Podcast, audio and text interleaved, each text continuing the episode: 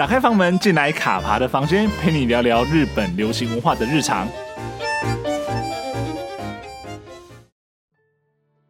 Hello，我是卡爬。最近林野刚主演的《阿巴烂吉雪崩》呢，进入了后半部的开战片哦。就他们的团队全面与渡部笃郎饰演的副内阁官房长官大山开战。那整个故事呢，又在进入更加紧凑的部分哦。那随着从复仇篇到开战篇呢，这中间其实插了一个断篇。那这个断篇呢，就是追溯綾野刚饰演的羽生，他在三年前的爆炸案之后离开警界，到加入了阿巴烂吉之前的故事哦。那在这段故事中间呢，有一个关键人物，那就是北香那饰演的和泉。这个角色他不但改变了羽生的人生，那也在往后成为他设身犯险的时候，像是港湾一般的存在哦。那由于他的戏份吃重呢，加上演技亮眼哦，自然而然就让不少人注意到他。那他是谁这个问题呢，也成了不少人讨论的焦点哦。那我记得呢，上周我在粉专上面写了一篇关于这段剧情的评论呢。那后来也是有蛮多的朋友啊，很多的粉丝那留言或者说私讯来问了相关的问题，就是说这个演员他到底是谁？那我后来想一想呢，其实应该可以趁着这个机会来跟大家介绍一下北乡那这个演员啊。特别是几年前开始注意到他之后呢，就一直觉得他的演技其实很好。那应该要有更多的机会，那也要更多的人认识他才对。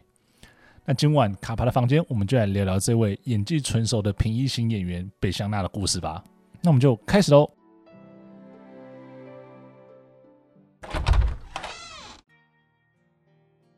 许多人的第一个问题呢，一定是北香娜他到底是谁？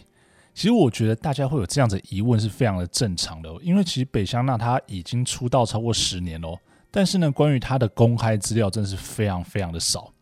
那除了说是一些像常规的生日啊、出生地、血型、星座等等的哦，他大多数的身家背景资料几乎是没有的。而他关于他的成长啊，以及踏入演艺圈的契机呢，大多是散见在一些零星的报道之中啦。那加上说，过去其实关注度一直都不是非常的高，那也比较少人去会诊，因此呢，让大家对他感到更为的陌生。那往往呢，都是看了某出戏之后，发现有他参与演出，那才又再冒出这个问题，说，诶，他到底是谁？啊，不过呢，虽然说资料散见在各地啦，但是其实花点时间还是稍微能拼凑出一点样貌。所以接下来呢，就先和大家来稍微介绍一下关于北乡那的一些资料吧。北乡那 Kitakana，那他是出生在一九九七年的八月二十三日的东京都哦。那这样算起来，今年是二十四岁。那很多人听到这个名字的时候呢，会有一种哎，这个是不是艺名而非本名的想法？因为这个名字真的是给人一种 Kita Kita，然后 Sticky 的这种感觉哦。那我稍微去查了一下，就是北 Kita 这个姓氏呢，在日本目前大概有两万两千多人拥有。那在全日本的姓氏排名中，大概是在八百五十名前后。那其中呢，人口数最多的是石川县，那依次是大阪、兵库、北海道，然后再来就是东京。北乡那他其实没有真正谈过有关于他自己名字的事情。然而，从二零零九年他参与东京电视台的儿童综艺节目《子役的四人恋物语》呢，他那个时候呢，并非使用北乡那这个名字，而是使用了另外一个名字，叫做尼西诺沙瓦，就是西乃沙瓦这个名字。那后来呢，他也在二零一零年参与音乐剧《红发的安妮》的时候呢，也是使用了西奈沙瓦这个名字。不过呢，当他开始演出电视剧跟电影之后呢，他就以北乡那这个名字活动至今哦。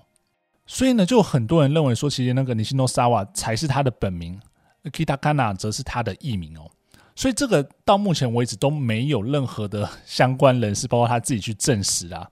只不过我觉得说，不管说北乡那这个名字是本名还是艺名呢，他用这个名字让大家认识他，那么其实就这样称呼下去也无妨啊。那是不是本名其实并不是那么的重要。而我们刚刚上面也提到啊，其实北乡那他是童星出身哦，他小学的时候呢就进入了演艺圈，但是呢他喜欢演艺圈或喜欢演戏这件事情，其实从更小的时候就开始。那他的父母呢也从他三岁的时候呢让他开始接触芭蕾舞。而根据后来一些采访的资讯呢，他至少呢一直到了二十岁之前，都还在持续的练习芭蕾舞。而他也曾经在采访的时候说过，他最憧憬的演员呢，其实是高岛离子跟石田雅希子。那也是因为这样的憧憬呢，所以让他坚定的想要走上演员的道路。而他正式以演员出道呢，是在二零一三年演出的第一部电影作品叫《震动》。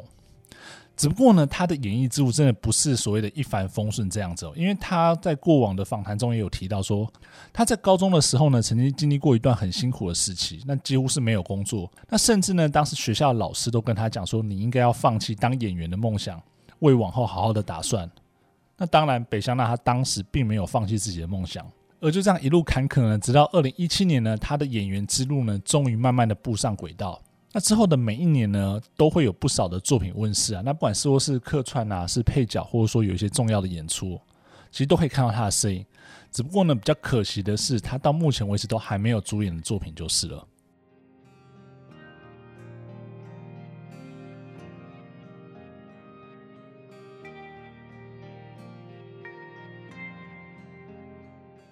虽然说我们上面提到说北香娜她尚未有主演，但是呢，她以演员身份活动将近十年的时间呢，却留下一些让人印象深刻的角色，那成为她的代表作，或者说让更多的人认识她。而我想呢，跟很多人一样哦，第一次注意到北香娜这个演员，并被她演技吸引呢，一定是在二零一七年的伪实境节目《By Play Us》同居吧欧吉上门，《By Play Us》的好口碑，相信不用我特别多提。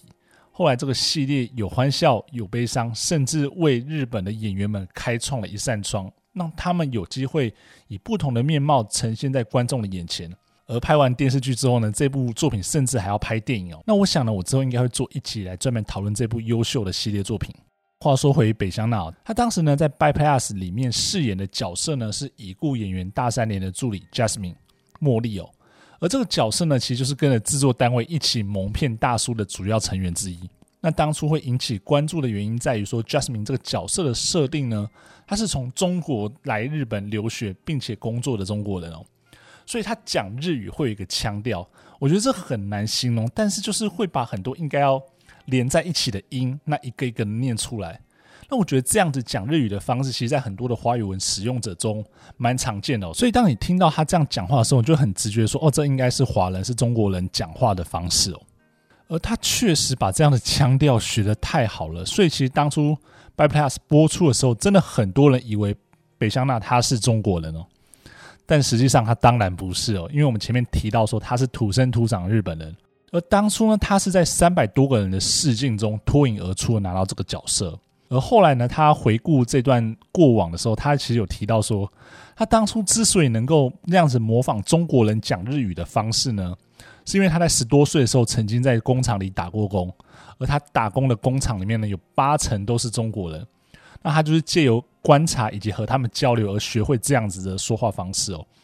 那这边呢，就会想到说，他前面也讲到说，他高中的那段时间其实过得很辛苦，那没有。接到一些演艺的工作，没有接到一些戏剧的工作，那也可能就是那段空白的时间呢，让他必须去打工维持生计。那也就是因为这样子，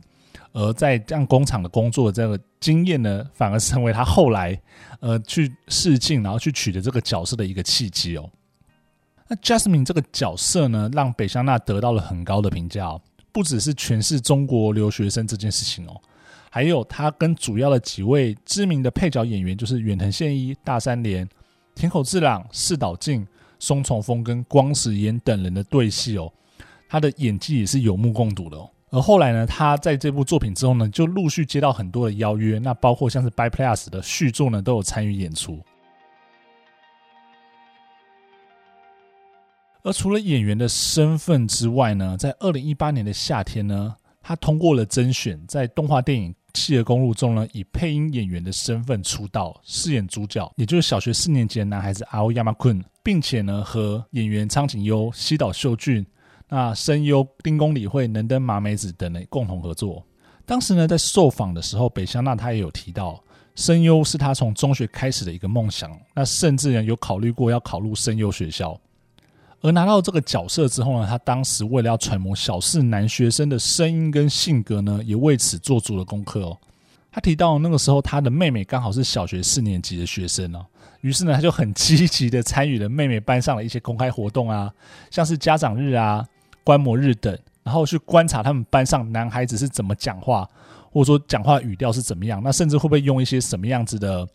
呃词汇。用这种方式去学习，那并且呢，从中选了一个跟青山君很像的学生，那学习他的说话的方式，甚至学习他的动作，也是因为他的学习能力呢，以及他对于角色的诠释方式，让他赢得了所谓的平一型女优的称号。那也就是他可以变化自如，然后用不同的方式去驾驭不同的角色，然后都可以做出蛮不错的呈现，然后让大家印象深刻哦。